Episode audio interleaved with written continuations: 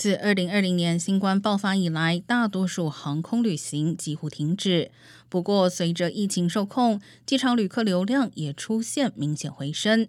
其中，呈现的约翰韦恩机场出现比预期更快的反弹。上周的客运量比二零一九年同期已高出近百分之二。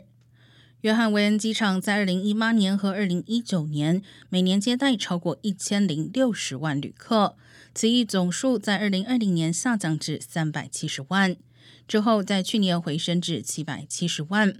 而有百分之五十至百分之六十的机场工人已经重新回到了工作岗位。